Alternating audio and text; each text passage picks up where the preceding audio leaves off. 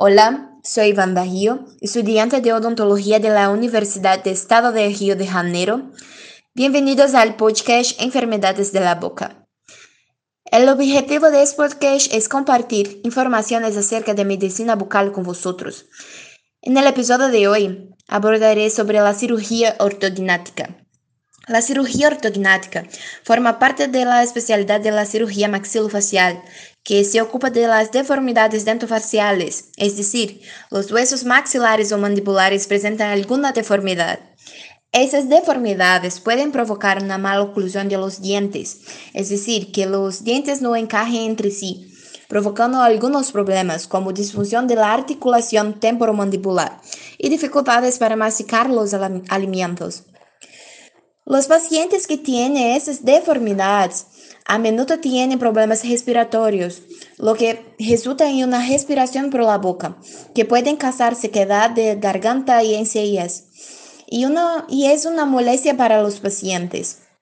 Además, existe un compromiso estético debido al aumento del tamaño de la mandíbula o al maxilar demasiado atrás.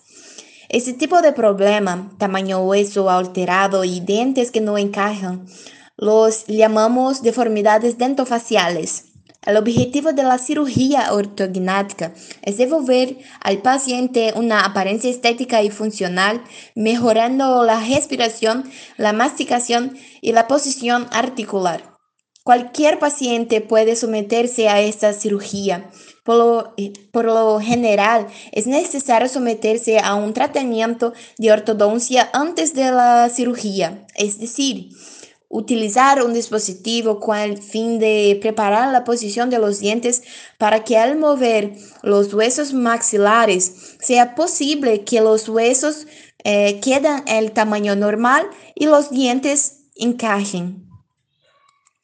Esta cirugía es realizada, es, es realizada en un ambiente hospitalario.